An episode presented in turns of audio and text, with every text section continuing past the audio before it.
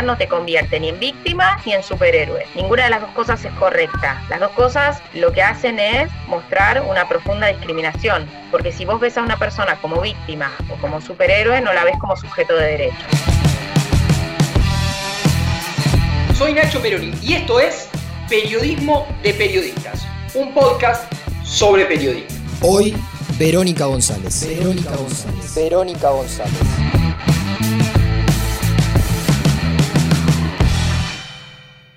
Quiero arrancar por este lado preguntándote, primero, por tu historia relacionada al periodismo, cómo te interesás por el periodismo y, cómo empezás a trabajar.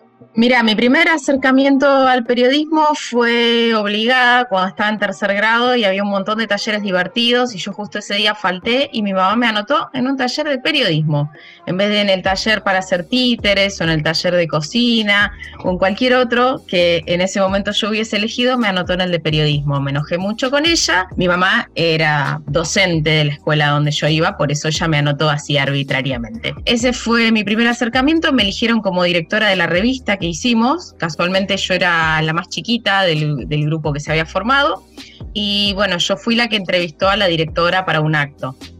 Eh, así que para mí fue como me sorprendí y después cuando estaba terminando la secundaria y pensando qué estudiar, yo quería estudiar sistemas. Eh, yo estudiaba computación en un lugar específico para personas ciegas porque en la escuela no tenían las herramientas para enseñarme computación. Estudié sistemas me recibí de licenciada en sistemas, primero con mucha resistencia, no de la universidad donde fui, sino en otras donde fui primero, eh, donde aseguraban que yo no iba a poder estudiar esa carrera. Estudié, me recibí y unos años después me surgió la posibilidad de ir a Tailandia a una capacitación para personas con discapacidad de Latinoamérica y el Caribe. Y cuando volví de Tailandia, yo trabajaba en una empresa privada en ese momento de telefonía y la fundación de esa empresa me propone armar un proyecto y querían que yo lo lidere. Entonces, junto con Carolina Buceta, una psicóloga también ciega, igual que yo, decidimos que, una cuestión clave era cómo se nos mostraba las personas con discapacidad en los medios de comunicación. Entonces decidimos hacer unos microprogramas de radio. Eh, la fundación lo financió eso durante seis meses y bueno, ahí yo hacía la parte de producción de contenidos. Y me di cuenta que me gustaba el periodismo y decidí estudiar periodismo y ya dejar mi trabajo con, los sistemas que, que ya no eran algo, no era algo que me llenara, ¿no? que, me, que me genere satisfacción. Una vez una persona me dijo, ¿cómo no te diste cuenta antes si lo tuyo es la comunicación? es algo innato. Pero bueno, no me di cuenta antes y de todos modos el haber estudiado sistemas también me da un orden para trabajar eh, una valoración por la información numérica que quizá otros colegas no la tienen, por la estadística, por, por ese tipo de cuestiones, así que no, no reniego tampoco de mi formación informática. ¿Cómo te llegó la posibilidad de, de empezar a trabajar en la televisión pública? Mira, cuando yo me fui de esta empresa privada donde trabajaba, me fui con retiro voluntario y me acuerdo esa reunión que tuve con mi gerente donde estaba tan preocupado de a ver a qué me iba, ¿no? Muy, muy humano él. Y me decía, yo, yo te negocio el retiro voluntario, no tengo problema, pero quiero saber qué es lo que vas a hacer, porque para que vos vayas y te deprimas en tu casa, no. Y yo le decía, no, no, yo quiero trabajar en medios. Y yo tenía la certeza de que iba a ser más simple conseguir trabajo en medios de lo que fue conseguir en informática. Y la verdad fue muchísimo más difícil. Toqué mil puertas de todo tipo de medios y la respuesta indefectiblemente era, sí, bueno, te llamamos. O una vez me dijeron, ¿por qué te molestaste en venir hasta acá? ¿No? Una, cosa como horrible. Eh, después en, un, en otro canal de televisión me dijeron, bueno, pero no hay antecedentes de personas eh, ciegas en cámara. Y yo le dije, pero yo no te estoy diciendo que quiero hacer cámara, yo te estoy diciendo que quiero trabajar como periodista, puedo trabajar de cualquier otra cosa. Y por otro lado, que me digas que no hay antecedentes, ¿qué significa? Después encontré que mm, en España Nuria del SAS condujo un noticiero en Andalucía, ella es ciega también, y le mandé varios de sus videos, pero bueno, no, no me quería contratar el señor. Y bueno, la verdad es que llegué eh, a través de Magdalena Ruiz yo a ella la conocía porque en su momento ella me dio una mano para ir a una eh, una exposición de tecnología para personas con discapacidad. Cuando yo estudiaba sistemas, tenía 18 años, y, y bueno, quedó el contacto y en su momento le dije, mira, hace meses que estoy buscando trabajo, no consigo nada, no pasa nada. Y bueno, ella me contactó con el jefe de gabinete de ese momento y, bueno, me entrevistaron de jefatura de gabinete y me dijeron que mi perfil era interesante y me preguntaron de qué quería trabajar. Y yo sin dudarlo dije en la televisión pública. Pero no pensé que mi deseo se iba a hacer realidad, ¿viste? Cuando te dicen cuidado con lo que deseas, ¿no? y, y bueno, fui al canal, inicialmente había muchos prejuicios en relación a lo que yo iba a poder o no hacer porque muchas veces las personas sin discapacidad creen saber lo que podemos o no hacer quienes tenemos discapacidad. Y bueno, la primera decisión fue, después de meses, que yo iba a ir a trabajar a la web por mis conocimientos de informática y de periodismo. Y bueno, en un momento tuve una entrevista con el gerente de noticias de ese momento, Raúl de la Torre, y la subgerenta, Paloma García. Y Raúl dijo, bueno, pero nosotros hay algo acá que no tenemos, que es una columna de discapacidad y esta chica tiene que tener una columna. Y bueno, hicimos prueba de cámara el 24 de diciembre de 2009 y empecé en enero a hacer la columna en vivo.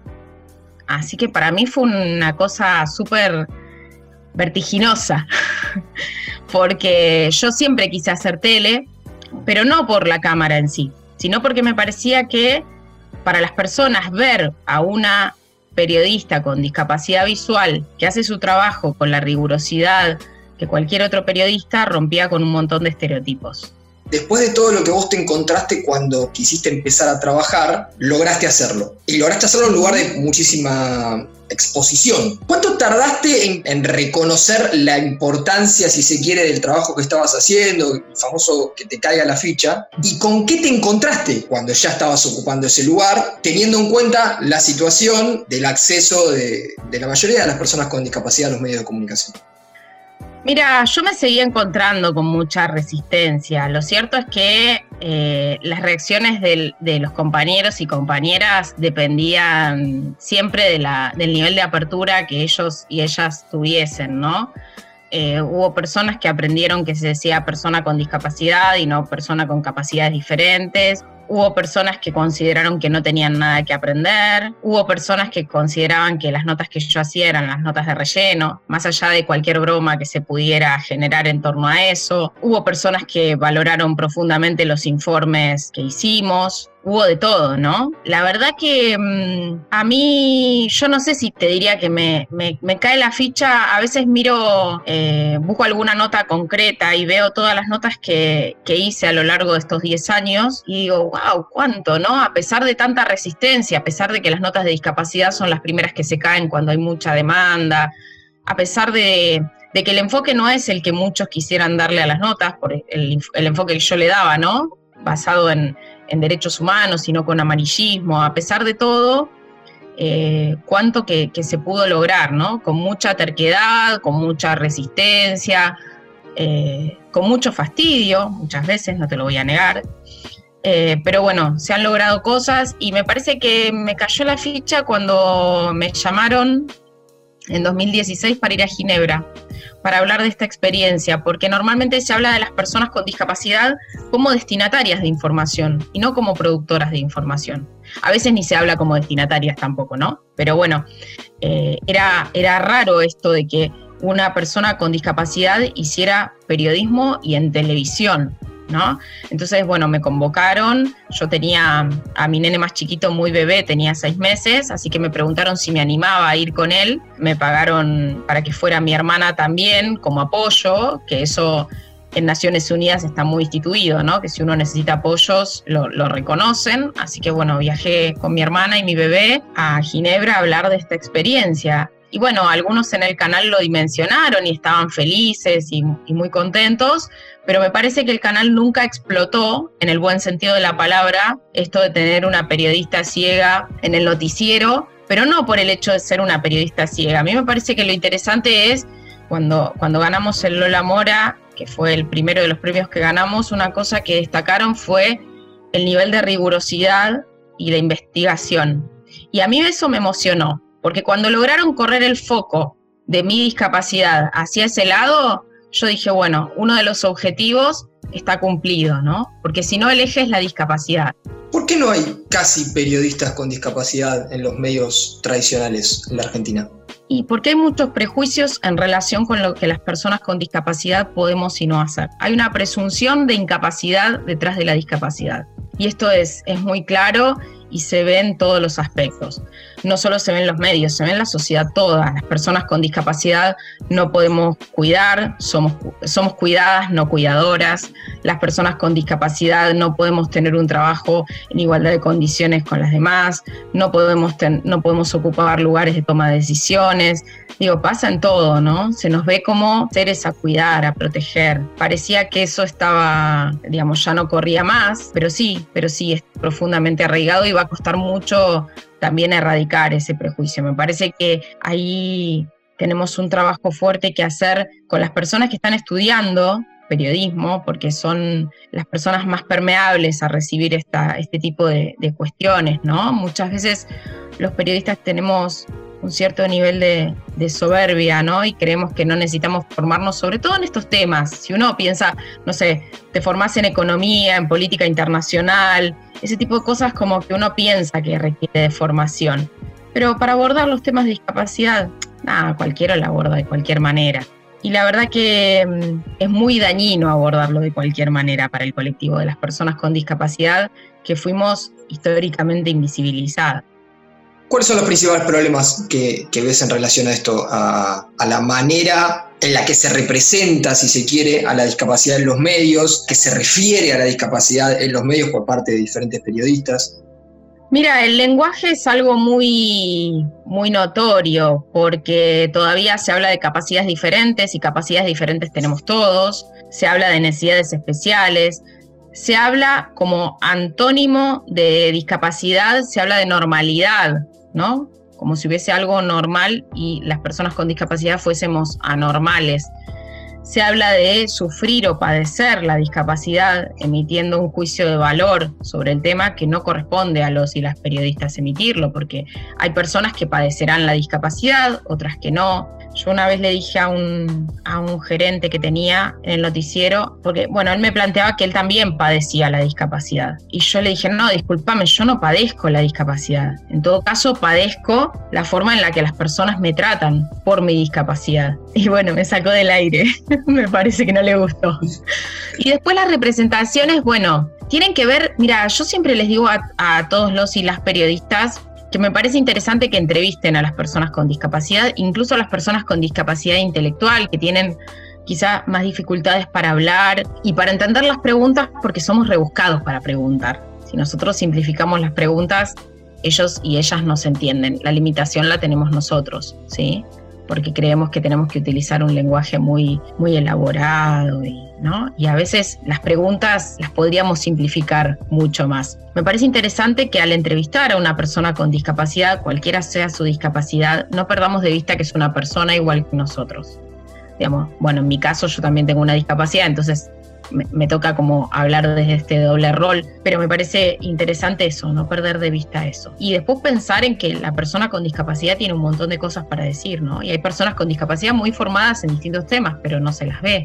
Mira, vamos a hacer como una especie de masterclass para los que están del otro lado y siempre estar ante la duda de qué decir, qué no decir, qué hacer y qué no hacer. En cuanto al lenguaje, vos decías no usar ciertos términos como por ejemplo no vidente o, cuestiones así. O sea, ¿qué, es lo más destacado en el lenguaje? Lo, lo, que todo periodista, si se quiere, tiene que saber a la hora de analizar esta cuestión. Algo muy común es que se diga discapacitado parece que discapacitado es sinónimo de persona con discapacidad. Y es diferente, porque si vos decís persona con discapacidad, primero hablas de la persona y después decís con discapacidad. Y la discapacidad es una característica como cualquier otra. Y por otro lado, la discapacidad es un término que va evolucionando, porque tiene estrecha relación con el entorno. La discapacidad se define como, la persona con discapacidad se define como una persona que tiene eh, deficiencias físicas, intelectuales, mentales o sensoriales a largo plazo, te estoy diciendo la definición de la convención, que al interactuar con el entorno experimenta barreras para participar en la sociedad en igualdad de condiciones. Entonces vos tenés por un lado una persona que tiene una deficiencia, ¿sí? que esa deficiencia está, pero que experimenta barreras al interactuar con el entorno, ¿sí? para participar de la sociedad. Si vos las barreras las reducís, la discapacidad se reduce. Para los que le gusta la matemática, podemos pensar a la discapacidad en una función donde se multiplica el déficit por las barreras. Cuando las barreras tienden a cero, la discapacidad tiende a cero. ¿sí? Esa es una, una herencia que me dejó un amigo que nos dejó por el COVID y que siempre la recuerdo porque me parece tan clara esa explicación. En cambio, cuando vos decís discapacitado, estás adjetivando y es algo estático. ¿sí? Y perdes de vista a la persona. Entonces me parece que esa diferencia es muy importante explicarla. Después, por otro lado, me parece importante ver de qué manera nos comunicamos con la persona con discapacidad. Si es una persona con discapacidad visual, por ejemplo, es, es interesante indicarle las cosas con referencias, ¿sí? Ponerle la mano en el respaldo de la silla para que sepa dónde está, para que se siente, eh, no es correcto dejar de utilizar la palabra ver con una persona ciega porque no nos molesta. De hecho, nosotros, las personas ciegas, utilizamos la palabra ver. Nosotros decimos, vi tal película, no decimos escuché la película. Me parece como muy, muy forzado esto, ¿no? de no utilizar el ver. En el caso de las personas con discapacidad intelectual, lo clave es la simpleza de las preguntas. Es importante prestar atención a ver si entendieron la pregunta, como para reformularla de otra manera si es que no la entendieron. En el caso de las personas sordas, pueden necesitar intérprete o pueden leer los labios, dependiendo del acceso al español que tengan las personas sordas. La lengua natural de las personas sordas es la lengua de señas, que es una lengua y no lenguaje, lengua de señas. Y entonces en ese sentido ver qué es lo que prefiere la persona. Si entrevistamos a una persona en silla de ruedas es interesante que nos sentemos para que la persona en silla no se le rompa el cuello mirando para arriba, básico. Y sobre todo esto, ¿no? No perder de vista que estamos entrevistando a una persona. Vos contás un montón de cosas que seguramente la mayoría de la gente no las sabe, y tal vez ese desconocimiento también aporta a esta invisibilización de la que vos hablabas hace un rato. Sí, totalmente. Sí, sí, sí, coincido con vos. Eh, muchas veces es desconocimiento. Y a ver, eh, también me parece interesante destacar esto, ¿no? Que cada uno vive la discapacidad en función de un montón de situaciones es clave el entorno, ya hablamos de esto, digo, no es lo mismo una persona que nace con una familia continente, que tiene posibilidades de estudiar, de formarse, que vive en un lugar donde tiene acceso a centros de salud, que puede trabajar, que no, que una persona que no tiene acceso a todo esto. Entonces, en ese sentido también es importante decir que no todas las personas viven la discapacidad de la misma manera, pero y que probablemente esto también se vea en el lenguaje. Por ejemplo, no sé, hay muchas mamás que te dicen, tengo un chiquito especial. Bueno, ese es el discurso de la mamá. Ahora, que es completamente respetable porque la mamá lo vive como, como puede. Pero nosotros y nosotras como comunicadores tenemos una responsabilidad frente al micrófono y ella lo puede decir como lo diga, pero nosotros tenemos que decirlo de la manera correcta. ¿sí? Un niño o una niña con discapacidad si queremos precisar qué tipo de discapacidad tiene, podemos hacerlo, no pasa nada con eso, pero la palabra correcta es esta, ¿no? Persona con discapacidad, porque es la que se utiliza en la Convención sobre los Derechos de las Personas con Discapacidad, que tiene rango constitucional y que es una herramienta que los y las periodistas es interesante que lean porque brinda un montón de pautas y de cuestiones interesantes en torno a los derechos de las personas con discapacidad. En el manual que publicaron ustedes en Ready hay un apartado que habla de algo que durante muchos años fue muy común, sigue siendo muy común, pero ya hay como una discusión sobre eso, que es el uso de la discapacidad como un insulto. Sí, sí, es muy común y es muy común hacia los políticos o hacia eh, personas violentas. De repente, cuando se habla de un femicida, muchas veces se dice que es loco, y la verdad es que la locura es otra cosa y, muchas veces esto termina siendo estigmatizante para personas eh, con discapacidad psicosocial o usuarias de servicios de salud mental.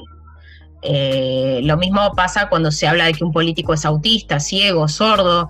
Y yo digo, bueno, en tal caso, la persona que hace política, que decide eh, no prestar atención a determinadas cuestiones toma una decisión. En el caso de las personas con discapacidad no decidimos tener una discapacidad. Hay una intencionalidad, ¿no? Vos lo marcás y, da la sensación como que está muy naturalizado eh, esto que vos decís. Es como que no te lo cuestionás. Hay un montón de cuestiones que imagino que, no se cuestionan, no solo en los medios de comunicación, sino en la sociedad relacionada a la discapacidad. Sí, totalmente. Sí. Incluso esta mirada también de lástima que se tiene hacia las personas con discapacidad está arraigada socialmente y pasa en todos lados. Pasa, no sé, cuando uno va caminando por la calle con los chicos y, la gente dice, ay, pobrecita, y digamos, uno crece con eso y aprende a, a de golpe no escucharlo, ¿no? Pero esto está muy instalado.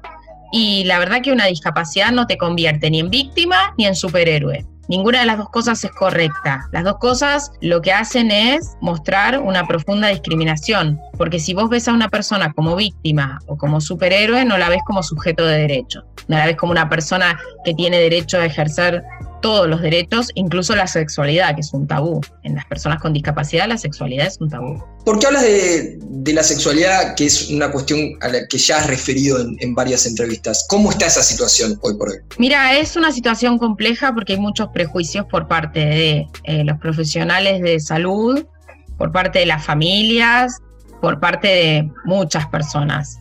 Porque se cree, por un lado, que las personas con discapacidad eh, somos ángeles asexuados. O por otro lado, que tenemos una sexualidad exacerbada. Bueno, sobre todo en, lo que es personas, en las personas con discapacidad intelectual o psicosocial. Pero en todos los casos. Eh, después se condiciona el ejercicio de la maternidad. Hay muchas mujeres que son separadas de sus hijos e hijas eh, por la justicia, por una intervención judicial, por motivos de discapacidad, disfrazados, ¿no? También se da mucho que estas mujeres eh, también son pobres. Eh, se da un círculo entre discapacidad y pobreza que, que la verdad que es muy frecuente, ¿no? Y entonces en este tema el ejercicio de la maternidad es complejo porque si se requieren de apoyos, eh, muchas veces no hay quien provea estos apoyos, ¿no? Ahí está condicionado el ejercicio de la maternidad. Después, por otro lado, el, tema del aborto es un tabú para las mujeres sin discapacidad, pero en el caso de las mujeres con discapacidad, muchas veces se las insta o a abortar o a no hacerlo y no, no se las deja tomar sus propias decisiones. Lo mismo ocurre con las esterilizaciones. Ahora hay una campaña para reformar la ley 26.130 que permite las esterilizaciones con consentimiento de la familia. Y la verdad es que no se debe permitir en ningún caso porque la persona tiene que poder consentir, si necesita apoyos, con los apoyos, sino de manera autónoma. De manera autónoma no, por sí misma, porque el consentir con apoyos también es, es ejercer la autonomía. Ahí error mío. este, yo también me corrijo. Y bueno, hoy por hoy está permitido que el consentimiento lo den las familias y los medios de comunicación lo reflejan con total naturalidad y no se cuestionan por qué esa mujer no pudo consentir. Porque si vos tenés una persona que no puede consentir, porque siempre te ponen el ejemplo de la persona eh, que no puede consentir de ninguna manera, ¿y por qué la esterilizarías si no puede consentir? ¿Cuál sería la razón? ¿No? Muchas veces el argumento es para evitar abusos. Ahora, ¿con una esterilización se evitan abusos? No, lo que se evita es la consecuencia de los abusos. Y lo que se genera es como una, una especie de luz verde para que el abusador abuse y, no pase nada con eso.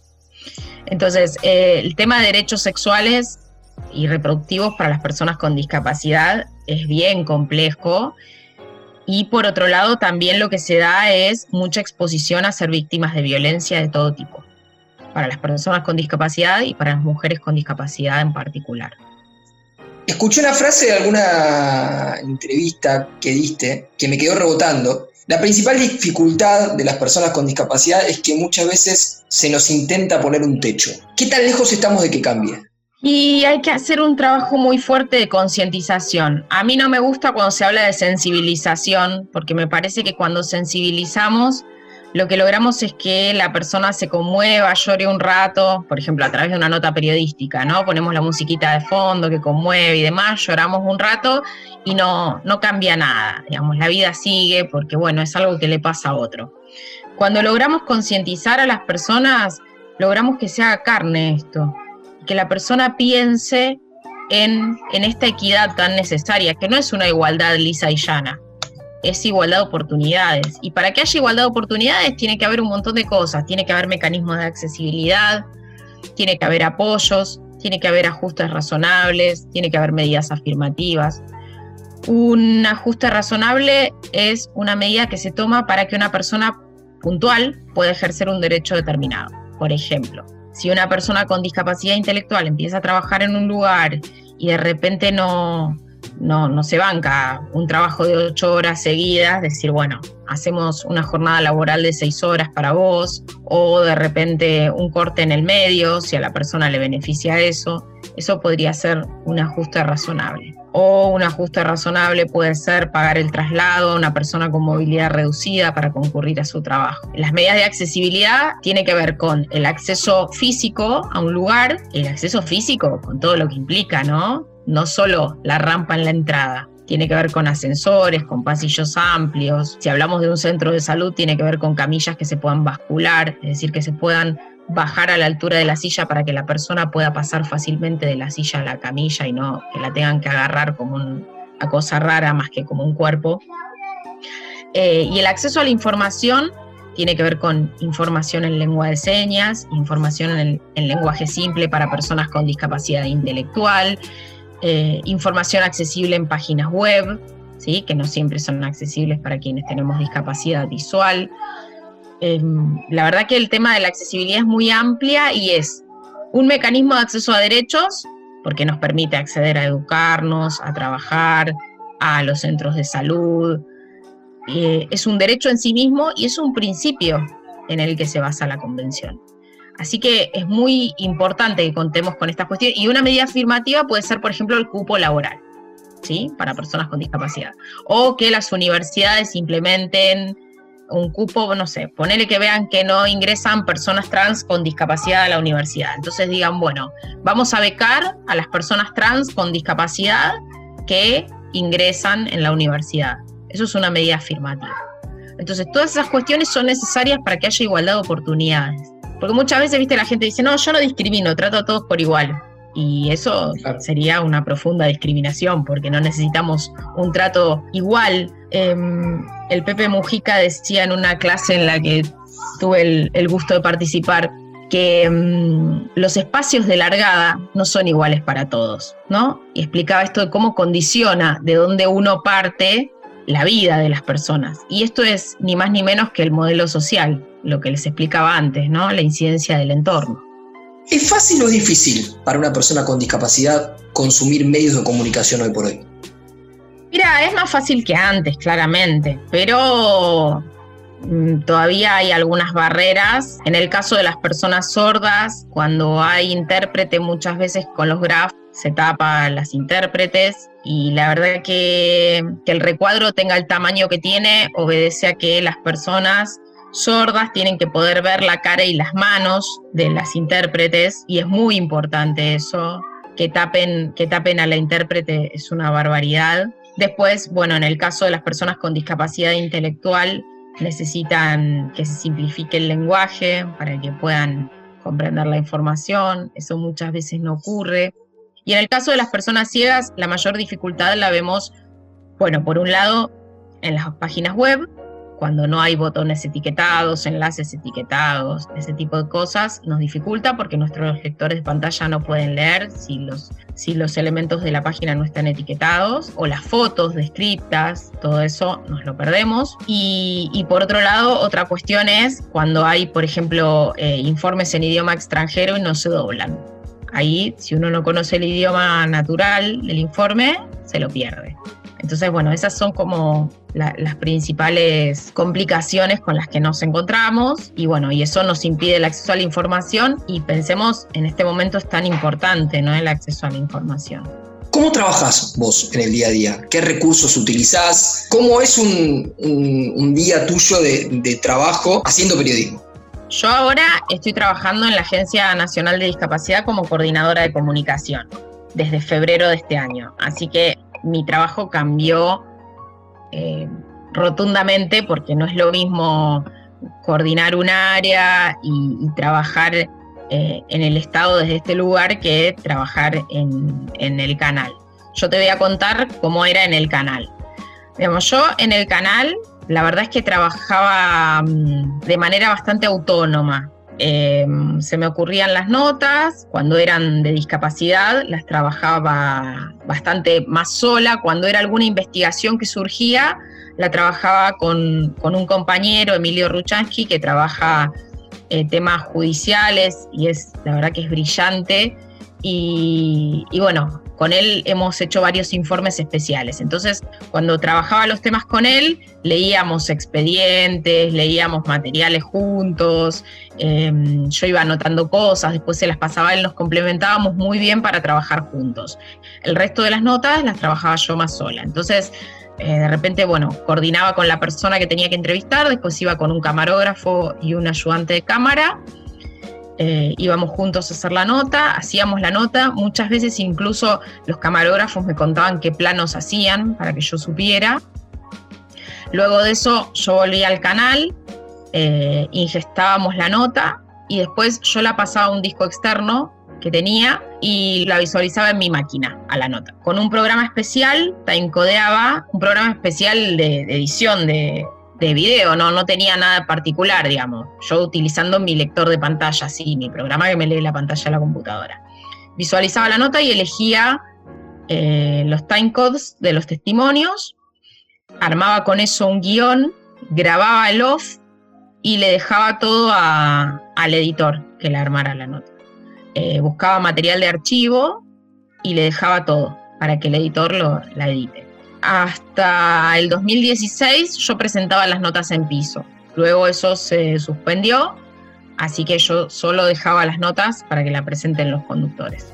Así que bueno, más o menos así era el trabajo. Eh, la verdad que hemos hecho un montón de, informes eh, sobre la situación en, manicomios, por ejemplo, informes de género, de género vinculado a discapacidad y no vinculado a discapacidad también. Eh, la verdad que hemos, hemos trabajado muchísimos temas. La última, hablamos de la representación de la discapacidad en los medios de comunicación, de la invisibilización de las personas con discapacidad. ¿Qué es lo más urgente a cambiar? ¿Qué es lo primero que debería cambiar? Yo creo que lo más urgente es cómo se nos muestra a las personas con discapacidad. Porque si vos ves al otro como un igual, como una persona igual a vos, que tiene necesidades, que tiene capacidades, que tiene virtudes, que tiene defectos, eh, vos vas a procurar que esa persona esté lo más incluida posible en la sociedad. Y me parece que eso todavía falta. Yo digo, en cuanto logremos, no sé, un 10% del avance que se logró en género, en discapacidad, ¿sabés qué alegría? Porque es difícil remarla tanto. Todavía tenemos que explicar que somos personas productivas. Bueno, lo que te digo, en mi caso, cuando digo que soy periodista especializada en discapacidad y derechos humanos, dicen, ay, sí, claro. Y si yo dijese que soy especialista en economía, me mirarían con más respeto, estoy segura. Eh, me parece que falta todavía un trabajo eh, que tiene que ver con la valorización de, las personas con discapacidad como parte de la diversidad humana, ¿no? Esto que dice tanto la convención y que es real y es clave, me parece que es clave porque se relaciona tanto con otros derechos. Porque si vos ves a una persona con discapacidad como parte de la diversidad humana, no necesitas explicar que todos los chicos y chicas tienen que estudiar en la misma escuela. Es lógico, se cae de maduro. No necesitas explicar que una persona con discapacidad puede trabajar y desempeñar un rol determinado eh, con los apoyos que necesite y las medidas de accesibilidad y todo lo que ya hablamos. No necesitas explicar que la persona puede dar consentimiento para un procedimiento de salud. No necesitas explicar que podemos ser mamás y papás. ¿No? Es todo tan claro, si vos ves a la persona con discapacidad como parte de la sociedad, que me parece que lo clave es eso, vernos como parte de la sociedad. Vero, muchísimas gracias, ha sido un privilegio. No, por favor, a vos. Gracias por el espacio. Periodismo de periodistas.